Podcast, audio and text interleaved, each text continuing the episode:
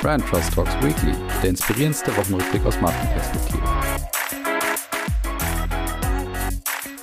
So, liebe Hörerinnen und Hörer, willkommen zurück zu Brand Trust Talks Weekly. Wir sind in der KW 15 und ihr seid zurück bei eurem Lieblingswochenrückblick aus Marketing und Markenperspektive. Ich glaube, ich habe eine lange Folge vorbereitet, deswegen starte ich direkt. Und jetzt starte ich auch wirklich direkt, ohne hier groß rumzuquatschen und euch zu erzählen, was alles für Kategorien kommen. Jetzt rede ich doch schon recht viel. Ich würde sagen, ich starte einfach. Los geht's. Und wir starten mit dieser Kategorie. Die Zahlen der Woche. Und dort habe ich eine schöne Studie oder Auswertung von der Plattform AGF Videoforschung, die immer, ja, so alle paar Monate mit ganz interessanten Zahlen zum Thema Streaming, TV-Nutzung und so weiter aufwartet. Und die hat jetzt wieder ein paar schöne Zahlen vorbereitet, nämlich unter anderem, dass 66,7 Prozent der Deutschen ab 14 Jahren eben angesagt haben und angegeben haben, dass sie in den vergangenen vier Wochen einen Streaming-Dienst genutzt haben. Das heißt, das ist locker zwei Drittel der Deutschen eben ab 14 Jahren. Und interessant wird es dann auch auch wenn man sich darum kümmert, was denn kostenpflichtige Streaming-Dienste gerade für sich so ummünzen können. Das heißt, die ersten, und diese zwei Drittel, die ich eben genannt habe, da ging es vor allen Dingen um alle möglichen Streaming-Dienste, also inklusive auch YouTube oder auch Mediatheken. Und jetzt geht es um die kostenpflichtigen. Und das ist auch ein neuer Höchstwert von 48,4 Prozent. Das heißt, fast jeder zweite Deutsche nutzt mittlerweile ein oder auch mehrere große Streaming-Anbieter. Und dort ist gerade auch Disney Plus übrigens bei den 14 bis 29 Regen so ein bisschen der heimliche Gewinner. Und ein Grund, warum das jetzt gerade so ist, warum das auch steigt, ist unter anderem, dass immer mehr dieser, ja, ich sag mal, smarten TV-Geräte auch in die Haushalte reinkommen und deswegen auch die Streaming-Dienste weiterhin auf dem Vormarsch sind. Und das bringt dann die AGF-Plattformforschung auch dazu, dass sie gesagt hat, der Big Screen ist immer noch ein großes Thema. Das heißt also, gerade wenn wir über Second Screen und Mobile Screening sprechen und so weiter, wollen sie dann noch unterstreichen, der Big Screen ist immer noch ein Thema in den Haushalten. Und von den Zahlen kommen wir zu dieser beliebten Kategorie. Was gerade auf TikTok abgeht. Und da müssen wir dann über Zara sprechen und auch über einen Trend, den ich gerade erst gelernt habe. Der nennt sich Cottagecore. Also alle Deko-Fans hier unter uns, die werden mit diesem Trend etwas anfangen können mit dem Thema Cottagecore. Da geht es so ein bisschen darum, dass man ja versucht sozusagen sein Haus im Landhausstil auch zu schmücken und zu dekorieren. Und das ist gerade ein gefeierter ja, Social Media Hashtag. Und ich glaube, Zara hat sich jetzt nicht ganz so darüber gefreut, dass sie unter diesem Hashtag auch verlinkt wurden. Und zwar geht es um einen Besen, den Zara verkauft oder ja verkauft hat, besser gesagt, und der jetzt auf TikTok so ein bisschen zu unfreiwilligen Ruhm nochmal geholfen hat. Und zwar geht es darum, dass Zara so einen typischen, so einen ganz, ganz alten, ja, Landhausstil-Besen versucht hat zu verkaufen. Und ihr könnt euch den vorstellen, da ist so ein Stiel dran und unten sind wirklich so diese leichten Borsten. Also das ist so dieser Besen, ja, so, so, so, ein, so einen äh, Bibi Blocksberg-Besen, könnte man sagen. So kann man es vielleicht am besten sich vorstellen. Und dieser Bibi Blocksberg-Besen, nenne ich ihn jetzt mal, wurde doch glatt für 29,90 Euro verkauft zu Zara, bis sie ihn zumindest rausgenommen haben. Vielleicht auch aufgrund dessen, dass bei TikTok eine Diskussion dazu entbrannt ist, ob so ein Besen wirklich 29,90 denn wert sei. Und da gab es ein paar interessante Kommentare darunter, die eben kritisiert haben, naja, in Rumänien, jetzt auch nicht ganz politisch korrekt kann man sagen, aber in Rumänien kann man für 30 Euro eine ganze Besenfabrik kaufen und dass solche Besen eben normalerweise, da wurden dann so Preisvergleiche gemacht, so bis zu drei Euro kosten würde und Zara jetzt aufgrund dieses Trends eben versuchen würde, das Ganze für knapp 30 Euro zu verkaufen. Wie gesagt, Zara hat vielleicht auch aufgrund dessen reagiert und diesen Besen aus dem Sortiment genommen. Falls euch dieser Besen trotzdem sehr, sehr gut gefallen sollte, oder zumindest dieser Stil, dann gibt's immer noch anscheinend eine Mini-Version, die dann deutlich kürzer ist, die dann auch nur noch 12,99 Euro kostet. Also es liegt anscheinend an der Länge des Stils. Ich würde sagen, die Größe macht hier dann doch mal einen Unterschied. Also viel Spaß bei diesem Besen, bei diesem Bibi Blocksberg Besen wohlgemerkt. Und damit kommen wir zu dieser Kategorie. Die Marketing-Themen der Woche. Und da starten wir mit einem allseits beliebten Ranking natürlich. Ihr liebt ja diese Rankings, die ich hier wahrscheinlich mal vorstelle. Und zwar geht es mal wieder um ein Employer Branding Ranking und zwar von niemand Geringeres als dem Forbes Magazine. Die haben jetzt insgesamt 150.000 Vollzeit- und Teilzeitbeschäftigte aus 57 Ländern befragt hinsichtlich der multinationalen Unternehmen, für die sie teilweise eben auch arbeiten, mit dem Ziel eben herauszufinden, wie es denn um das Employer Branding in diesen Unternehmen auch steht. Und dazu haben sie dann gefragt, wie es denn mit Gleichstellung als Beispiel, soziale Verantwortung war da so ein zentrales Thema, Image, aber auch Impact. Und es ging auch darum, wie groß ist die Bereitschaft, zum Beispiel seinen Arbeitgeber auch an Freunde und Familie weiter zu empfehlen. Und wie würde man denn vielleicht auch sagen, wie dieser Arbeitgeber und auch weitere Unternehmen aus dieser Branche vielleicht auch bewertet werden, also grundsätzlich positiv oder auch negativ. Und am Ende ist eine Liste von sage und schreibe 800 Unternehmen rausgekommen. Und dort ist natürlich spannend jetzt, wer hat so die Top 10 eben vielleicht auch in dieser Liste auch eingenommen und wie sieht's auch mit den Länder-Rankings aus. Das ist jeweils interessant. Bei den Top 10 im Ranking generell kann man sagen, da sind die Technologiefirmen ganz weit vorne dabei und das ist ja auch nicht zu überraschen, die ja oftmals in solchen Rankings und generell auch in den Markenrankings oftmals dominieren. Und so ist zum Beispiel Samsung der weltweite Gewinner in diesem Ranking, gefolgt von Microsoft und dann auch IBM, die auch aufs Treppchen geschafft haben. Und dann kommt eben die Google-Mutter Alphabet auf Platz 4. Amazon wiederum, die letztes Jahr noch in den Top 10 waren, fallen auf Platz 14 und Apple, vielleicht auch noch zu erwähnen, sind auf Platz 5 gelandet.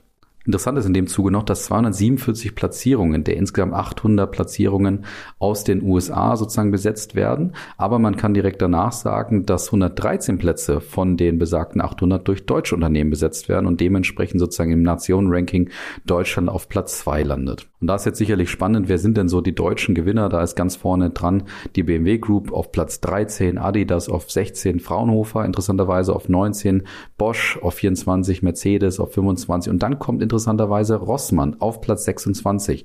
Und über Rossmann muss man vielleicht dann auch noch sprechen, weil die erstens im Vergleich zum Vorjahresranking 18 Plätze gut gemacht haben und ziemlich viele andere deutsche Einzelhändler sehr deutlich hinter sich lassen.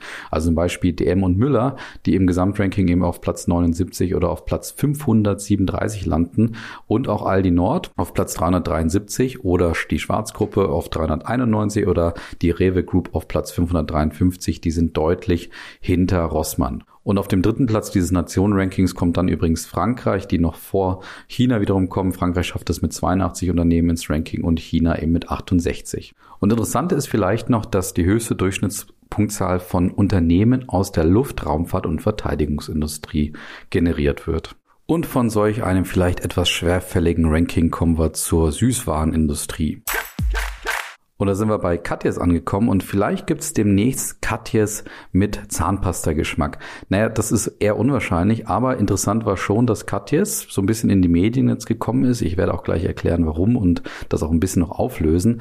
Und zwar in die Medien gekommen ist, weil sie eine bekannte Zahnpasta-Marke gekauft haben. Und jetzt keine Angst, es wird höchstwahrscheinlich, ich will es nicht ausschließen, aber höchstwahrscheinlich mit sehr, sehr hoher Wahrscheinlichkeit eben keine Zahnpasta-Katjes geben, weil nämlich die Katjes international sowas wie die Akquisitions Akquisitionsgesellschaft oder der Akquisitionsteil oder vielleicht auch der Diversifikationsteil von Katjes jetzt wieder zugeschlagen hat. Die haben schon 2020 die Kinderpflegehersteller Marke Bübchen gekauft und jetzt haben sie zugeschlagen bei der Zahnpasta-Marke, die von Henkel verkauft wurde. Und zwar geht es dort unter anderem um die Zahnpflegemarken Theramed, die, die vielleicht noch dem einen oder anderen was sagen wird. Und die insgesamt, da kamen noch ein paar andere Marken dazu, die ich nicht kenne, aber die insgesamt knapp 50 Millionen Euro erzielen und eben laut Katjes auch profitabel sein. Das heißt, man sieht hier, wie wie Katjes eben mit seinen drei Säulen, nämlich der Katjes International, das ist diese Akquisitionsgesellschaft, der Katjes Green Food und der Katjes Fassin, da ist ähm, die Katjes Weingummimarke eben auch drin, dass sie dort eben drei Säulen haben, wo sie ihr Geschäft äh, definitiv diversifizieren, aber alle dieser Säulen oder alle dieser Marken eben nach wie vor Katjes heißen, was hier und da vielleicht dann doch mal zu Irritationen führen kann, wenn man dann solch eine Headline liest. Jetzt habt ihr es von mir aufgelöst bekommen und vielleicht noch interessant, dass die Katjes International jetzt mit diesem Zukauf insgesamt 250 Millionen umsetzt. Und wir bleiben im Süßwarengeschäft und jetzt mischen wir es mal gar nicht mit dem Thema Zahnpasta, weil ich fand eine Aktion von Ricola richtig klasse in der Schweiz. Und zwar haben die in den letzten Monaten, das wurde jetzt größer darüber berichtet, haben die in den letzten Monaten die größte POS-Kampagne gerade in der Schweiz umgesetzt und zwar in Verbindung oder in Kooperation mit Coop. Und was ich daran so klasse fand, es war fast schon eine Fundstückaktion oder ist eigentlich eine Fundstückaktion. Ich bringe es hier trotzdem mal in den Themen der Wochen. Und zwar haben sie in 13 Standorten bei Coop Bonbons wirklich live vor Publikum gekocht. Und das Spannende daran ist, wenn man sich das Video auch dabei anschaut, man sieht eben wirklich, wie diese Bonbons hergestellt werden. Und was ich daran so super finde, ist, dass man mal so ein bisschen diesen Herstellungsprozess auch mal hautnah erleben kann und dadurch auch merkt, dieses Ricola-Produkt ist ein echtes, sozusagen handgemachtes Produkt, mehr oder weniger. Gibt es sicherlich auch Maschinen, aber dass es eben nicht einfach nur so eine Bandproduktion ist, die da durch die Gegend produziert, sondern einfach, dass man auch so ein bisschen mal dahinter schauen kann und einfach mal merkt, okay, wie werden denn eigentlich solche Ricola-Bonbons wirklich wirklich hergestellt. Und so eine Aktion ist natürlich klasse, um das Ganze auch mal so ein bisschen darzustellen und zu vermitteln. Und ich glaube, das macht so die Marke dann durchaus ein bisschen nachvollziehbarer, authentischer und langfristig vielleicht auch etwas erfolgreicher. Und vielleicht gibt es ja bei der Darts-WM demnächst ein paar Leute, die auch Ricola-Bonbons während des Werfens der Dartpfeile dann vielleicht auch, ja, das lutschen. Ich weiß nicht, ob das jetzt die beste Überleitung war, aber auf jeden Fall können sich die ein oder anderen hier unter uns vielleicht auch über die Darts-WM freuen, die ja jedes Jahr kommt und der inzwischen echter Kult geworden ist. Für mich persönlich ist es nichts, aber vielleicht immer noch besser als die aktuelle Fußball-WM. Vielleicht ist das dann für euch auch eine gelungene Abwechslung. Und warum ich über die Darts-WM spreche, da geht es mal ums Metaverse und auch um Sport 1. Sport 1 hat unheimlichen Erfolg in den letzten Jahren damit auch erlangt, dass sie die Darts-WM eben auch ausstrahlen und übertragen. Und jetzt haben sie sich überlegt, wir bringen unseren Zuschauern und Zuschauern das Thema Metaverse auch näher und versuchen da wirklich die Schwelle so niedrig wie möglich zu halten, indem sie eben ganz, ganz einfachen Einstieg in diese Welt des Metaverse dann auch möglich machen. Und die Idee ist, dass man eben dann über einen ganz einfachen Browser-Link praktisch in dieses virtuelle Alley Pally, wie dieses Stadion oder dieser Dartraum oder wie auch immer man das nennt, letztendlich genannt wird und dass man in diesem Alley Pally eben dann auch über das Metaverse sozusagen dabei sein kann und auch seine eigenen Dartpfeile schmeißen kann. Und das Ganze wird natürlich umgarnt von NFT-Themen, das heißt, man kann dort Shirts kaufen, man kann auch echte Tickets gewinnen und es gibt auch ganz spannende Sponsoren, die sich diesen ja, Gedanken auf jeden Fall anschließen können und auch dabei sein wollen, während die Darts-WM praktisch über Sport 1 ins Metaverse geführt wird. Und unter anderem ist Falkenreifen einer der Marken, die jetzt sagen, jo, wir wollen First Mover dabei sein. Also auf jeden Fall spannende Aktion und natürlich sehr nachvollziehbar. Ich finde vor allen Dingen daran spannend, dass man ja diese interessante Konsumschaft der Darts-WM eben in Richtung des Metaverse auch bringt. Das ist dann schon etwas, wo man, glaube ich, Menschen, die vielleicht nicht zwangsläufig ans Metaverse denken, vielleicht dann auch dorthin entführt. Also ich bin sehr gespannt, was das für eine Wirkung haben wird und ich werde dann berichten, sobald ich davon mal was höre. Eine Gewinne habe ich diese Woche nicht, aber dafür das hier. Der Verlierer der Woche.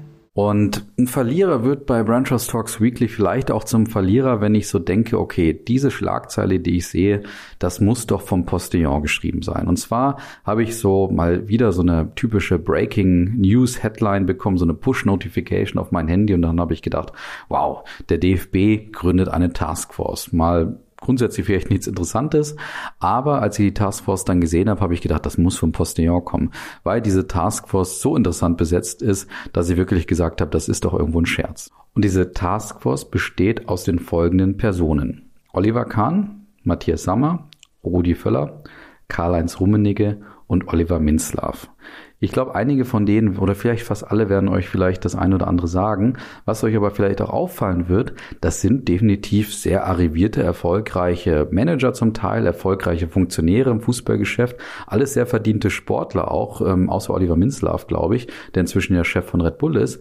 Aber vielleicht wird euch auffallen, dass das Durchschnittsalter sehr interessant ist, dass vielleicht auch dort eine Frau fehlt und insgesamt eher auf Leute gesetzt wird, die sich schon irgendwo mal in diesem Funktionärsumfeld getummelt haben. Das hat mich durch durchaus überrascht, weil ich gedacht habe, jetzt will man also ein großes Problem lösen, zum Beispiel die Nachwuchsförderung. Man möchte den Fußball bereit machen für die Europameisterschaft 2024 in Deutschland und holt dann Funktionäre, die aus dem Geschäft direkt kommen, die mehr oder weniger auch Erfolg haben, aber die so ein Stück weit einfach für die Vergangenheit stehen. Und da war ich echt überrascht, dass der DFB nach der Krise, in der er aktuell natürlich steckt, auch mit dem, ja, mit der Demission von Oliver Bierhoff, mit dem Anzweifeln von dem Bundestrainer Flick und natürlich mit dem Misserfolg Erfolg in Katar, dass man jetzt sagt, ja, man möchte so ein bisschen neu anfangen, man möchte so ein bisschen revolutionieren, man möchte eigentlich schon Erfolg auch 2024 und dann holt man Leute, die eigentlich genau aus diesem Umfeld kommen und nicht zwangsläufig für einen Neuanfang oder für eine Revolution stehen. Und das gerade auch vor dem Hintergrund, dass wir erstens unheimlich erfolgreiche Funktionäre haben, die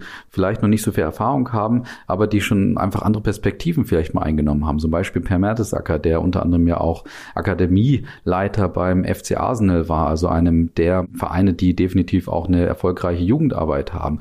Oder wir haben den SC Freiburg mit spannenden Funktionären, die eben seit Jahrzehnten eine erfolgreiche Jugendarbeit vorzuweisen haben. Wir haben erfolgreiche, auch weibliche Funktionäre beim Deutschen Fußballbund, die ja seit Jahren oder Jahrzehnten nachgewiesen haben, eben gerade den Frauenfußball, trotz dessen, dass der immer erfolgreicher wird in allen Nationen, trotzdem auf einem Top-Niveau zu halten. Und wir haben auch andere Sportarten von Handball über Basketball, über Hockey, das haben wir ja schon mal versucht, wo, glaube ich, interessante Funktionäre und Experten und Experten warten, die vielleicht sagen, okay, ich habe Lust, dieses ganze Thema auch umzuwandeln. Und diese Typen stehen leider echt nicht für Neuanfang, nicht für Revolution, nicht dafür, dass man vielleicht etwas ja verstanden hat aus der Krise, auch wirklich diese Krise vielleicht als Krise auch sieht und dann sagt, wir müssen mal einen Neuanfang starten. Mich persönlich hat noch interessiert, wer soll diese fünf Alpha-Tiere dann am Ende moderieren? Wenn wir Workshop-Gruppen in Unternehmen zusammenstellen, dann machen wir uns schon auch Gedanken darüber, wie stellen wir die denn zusammen? Wie ist die Chemie unter den Leuten? Wie kann man die gut moderieren? Wie viele Alpha-Tiere vertragen wir wirklich und so weiter? Ich glaube, über solche Sachen sollte man sich auch Gedanken machen. Auf jeden Fall demjenigen, der diese Taskforce moderieren soll, dem wünsche ich viel Spaß. Ich glaube, das ist einfach nur hier eine Alibi-Geschichte und keine gute Alibi-Geschichte und nichts Gutes, was man hier vorzuweisen hat, weil da trifft der alte Spruch dann am Ende auch ganz gut. Wenn du nicht mehr weiter weißt, bilde einen Arbeitskreis oder eben eine Taskforce. In dem Sinne viel Spaß. Ich kann mir darunter nichts Gutes vorstellen. Und dann kommen wir zum Abschluss natürlich noch hierzu. Die Fundstücke der Woche. Und da habe ich mal wieder einen Weihnachtsspot, die ich eigentlich versucht habe, dieses Jahr fast ein bisschen zu meiden. Ich habe mich nicht mit allen auseinandergesetzt, aber bei Aldi bin ich nochmal aufmerksam geworden, die eigentlich interessanterweise schon auch so ein bisschen auf die Probleme der Gesellschaft hinweisen, aber auf eine völlig andere Art und Weise und viel passendere Art und Weise, wie ich finde, als Penny. Und zwar sieht man auch bei Aldi in dem Spot, dass nicht alles rosig ist, dass also Menschen auch auf der Straße vielleicht Weihnachten gerade erleben, aber man macht das so ein bisschen bisschen weniger ohne auf die Tränendrüse zu setzen, sondern eher in einem jovialen, unterhaltsamen, auch eher lustigen Stil. Und im Kern oder im Fokus steht eigentlich die Aldi-Tüte, allerdings nicht die gute alte Plastiktüte, sondern natürlich inzwischen eine Stofftüte. Und in dieser Stofftüte sind dann die Protagonisten, dass die immer irgendwas rausholen, so aus dieser Tiefe der Stofftüte, wo man dann eben sehen kann, wie tief sind diese Tüten, wie groß können diese Tüten eben auch sein, wenn du dir bei Aldi natürlich günstig deine Produkte zusammenstellst und wie kannst du dir dadurch vielleicht auch dein Weihnachtsfest Fest ermöglichen. Eine schöne kleine Inszenierung, wie ich finde, wo eben, wie gesagt, im Fokus die Aldi-Tüte steht, dadurch auch der direkte Konnex zu Aldi hergestellt wird, man trotzdem auf die Themen von Weihnachten und auch auf die Herausforderungen von Weihnachten eingehen kann, aber gleichzeitig eben seinen Konnex zur Marke wunderbar herstellt. Im zweiten Fundstück sind wir bei Nippon. Vielleicht kennt ihr noch diese Reispuff schokoladenummantelten Süßigkeiten, die definitiv relativ wenig Werbung machen, was man auch unter anderem an den Budgets auch sieht. Aber Nippon versucht jetzt nochmals in unsere Gunst sozusagen zu schaffen und zwar mit einem neuen Spot und Werbespot, wodurch auch die Marke letztendlich verjüngt werden soll. Allerdings diese Spots anscheinend erstmal nicht über Fernsehen gelauncht werden, sondern eher über die digitalen Medien als auch über Out-of-Home-Kampagnen gelauncht werden. Und die Idee dahinter ist eben gerade die Marke auch so ein bisschen zu verjüngen. Warum ich die Kampagne als Fundstückkampagne sehe, ist einfach, wie Nippon hier, ja, ich sag mal, inszeniert wird. Und zwar ist das so diese gute alte 90er, 2000er Welt, wo man so ein bisschen so eine Wirkung, nachdem man auf etwas beißt, dann auch sieht. Und zwar geht es darum, eine Mitarbeiterin muss sich ziemlich viel Kritik von ihrem Chef offensichtlich anhören und ja, wird da immer so kleiner auf ihrem Stuhl und sackt so langsam zusammen, hat aber glücklicherweise Nippon Cracker dabei und beißt dann da rein. Und in dem Moment, wo sie reinbeißt, verpufft sozusagen dieser Chef vor ihr und wird zu so einem kleinen Puffreiskorn sozusagen oder eigentlich zu einem großen Puffreiskorn. Und die Idee dahinter ist eben, dass man sich anscheinend aus solchen Momenten eben mit dem Nippon eben einfach retten kann. Und diese Kampagne wird eben untermalt durch den Kampagnenclaim verpuffen gut und bringt das, glaube ich, nochmal ganz gut auf den Punkt. Was mir daran gefällt, das ist nicht hochgradig äh, kreativ, kann man sagen, aber irgendwie so schön auf das Produkt einfach fokussiert, dass man auch da nicht versucht, irgendwie künstlich irgendwelche gesellschaftlichen Probleme darzustellen, sondern sehr nah bei seinem Produkt bleibt, sehr nah auch einfach bei dieser Reißpuffwirkung sozusagen äh, bleibt, auch die man, glaube ich, kennt, wenn man drauf beißt. Und von daher sehr schöne Kampagne, die eben einfach nah an dem Produkt bleibt. Wie erfolgreich sie am Ende ist, kann ich nicht einschätzen. Mich persönlich überzeugt jetzt nicht dieser Puffwirkung sozusagen. Also ich werde jetzt nicht direkt auf Nippon zurückgreifen. Und bevor ich noch zu einer weiteren, im weitesten Sinne Weihnachtskampagne komme, muss ich noch über Sea-Watch reden. Und zwar hat Sea-Watch ja durchaus eine sehr, sehr kritische Kampagne jetzt gestartet. So kritisch, dass die Hamburger Stadtbahn doch glatt gesagt haben, diese Plakatmotive wollen wir nicht darstellen. Und zwar geht es darum, dass Sea-Watch natürlich aufmerksam machen möchte, dass unheimlich viele Menschen gerade auch im Mittelmeer immer wieder ertrinken. Und zwar jährlich sind das auf der Welt eben bis zu 2000 Menschen laut Berechnung der UNO, die eben, wie gesagt, ertrinken auf der Flucht nach Europa. Und da sich niemand so richtig ja auch dafür zuständig fühlt, das ist ja ein politisches Problem, gibt es ja unheimlich viele auch Organisationen, die dort versuchen zu helfen. Und Sea-Watch macht das jetzt eben mit einer sehr, sehr kritischen Kampagne, indem man sozusagen eine Art Influencerin in einem bunten, knalligen Spot sieht, die ein Wasser bewirbt. Und dieses Wasser heißt allerdings Ertrinkwasser. Und genau in dem Moment, wo sie nach ungefähr 20 Sekunden der lustigen, ja, typischen Influencer-Bewerbung dann dieses Wort in den Mund nimmt, dann verändert sich auch dieser Spot und der wird deutlich düsterer. Man zoomt so ein bisschen raus und man sieht einfach, okay, es geht um ein echtes und auch sehr kritisches Thema, wofür eben Sea-Watch versucht dann eben auch Spenden zu bekommen. das Ganze wird eben auch noch untermalt durch auch Plakatkampagnen, wo man dann auch so, einen, so eine Flasche er Trinkwasser sieht, wo dann eben drüber steht, nicht neu, aber aus dem Mittelmeer und Made in Europe und statt der klassischen Sterne auf der Europaflagge sieht man stattdessen eben Kreuze auf dieser Flagge sozusagen. Und daneben steht dann zum Beispiel und die Welt wird still. Und diese Kampagne ist dann so provokant gewesen, dass eben, wie gesagt, die Stadtbahn in Hamburg gesagt hat, das wollen wir bei uns, da können wir leider bei uns nicht darstellen. Es gibt aber trotzdem einige, die eben bereit sind, das Ganze auch darzustellen. Von daher hier eine, ja, durchaus sehr, sehr kritische oder kritisch gemeinte, aber ich glaube ich völlig zu Recht kritische Kampagne von Sea-Watch, die man sich auf jeden Fall anschauen sollte. Und von diesem sehr harten Thema kommen wir zu einem ja doch wieder weicheren Thema, was vielleicht dann trotzdem euch in das vierte Adventswochenende führt. Und zwar ein wunderbares Fundstück vom CEO Tim Höttges von der Deutschen Telekom. Und Tim Höttges hat anscheinend jedes Jahr so seinen eigenen Weihnachtsspot, wo er sich auf eine ja ganz lustige Art und Weise auch inszeniert. Und da bin ich jetzt auch mal aufmerksam geworden. Normalerweise bin ich hier, glaube ich, relativ früh dran auf jeden Fall. Jetzt bin ich eher so ein bisschen Late Mover. Und zwar sieht man eben Tim Höttges, wie er auf einem Schlitten praktisch durch das Jahr mal reitet und dabei so ein bisschen die Errungenschaften des letzten Jahres nochmal Revue passieren lässt und dabei hier und da ein paar lustige Aktionen auf jeden Fall bringt. Das Video geht insgesamt knapp sieben Minuten, also ist schon etwas länger, ist aber durchaus unterhaltsam, weil man immer wieder einfach sieht, wie Tim Höttges, wie gesagt, durch Deutschland sozusagen tourt und dabei seine Vollpfosten auch besucht. Das sind die Antennenmasten, die eben dafür sorgen, dass die Telekom unter anderem das beste Netz dieses Jahr geworden sind und insgesamt vermittelt Tim Höttges da immer wieder wieder ein paar Spitzenleistungen von der Telekom, die dieses Jahr eben erreicht wurden. Ein super Spot auch, weil immer mal wieder lustig das Ganze inszeniert wird. Unter anderem bringt er zum Beispiel mit einem Kollegen gemeinsam die guten alten Telefonzellen immer weiter auch raus, indem er dann eins so sozusagen aus dem Bild zieht. Also das auch sehr lustig gemacht. Und es sind auch ein paar kleinere sozusagen Easter Eggs zu Weihnachten versteckt, die es definitiv sehr sehenswert machen. Und für mich ein tolles Fundstück, einfach mal man sieht, was die Aufgabe von einem CEO heutzutage auch ist, nämlich sich selber auch zu inszenieren, dadurch auch ein Stück weit die Markenführung Markenführung für die Marke auch zu übernehmen.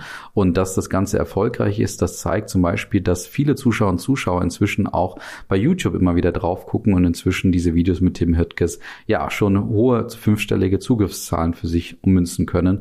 Und das so ein bisschen zeigt, ja, auch dieser Kanal ist es vielleicht wert. Aber ich persönlich finde auch, dieses Video ist es allein schon wert, weil es, glaube ich, auch einen großen Wert für die eigene Belegschaft hat, weil man wirklich mal so ein bisschen sieht, was alles die Telekom dieses Jahr vielleicht auch vollbracht hat und Tim Höttges dort auch vielen dann auch dankt, die in diesem Video einfach schöne Spitzenleistungen für die Deutsche Telekom auch erbracht haben. Da kann man sich definitiv was abgucken und jetzt wünsche ich euch vielleicht auch mit diesem Video ein wunderbares viertes Adventswochenende. Wir hören uns nächstes, nächste Woche noch einmal, aber ihr könnt euch ja schon mal so langsam auf Weihnachten einstellen. Schönes Wochenende und einen guten Start nächste Woche. Macht's gut, bis dann, ciao.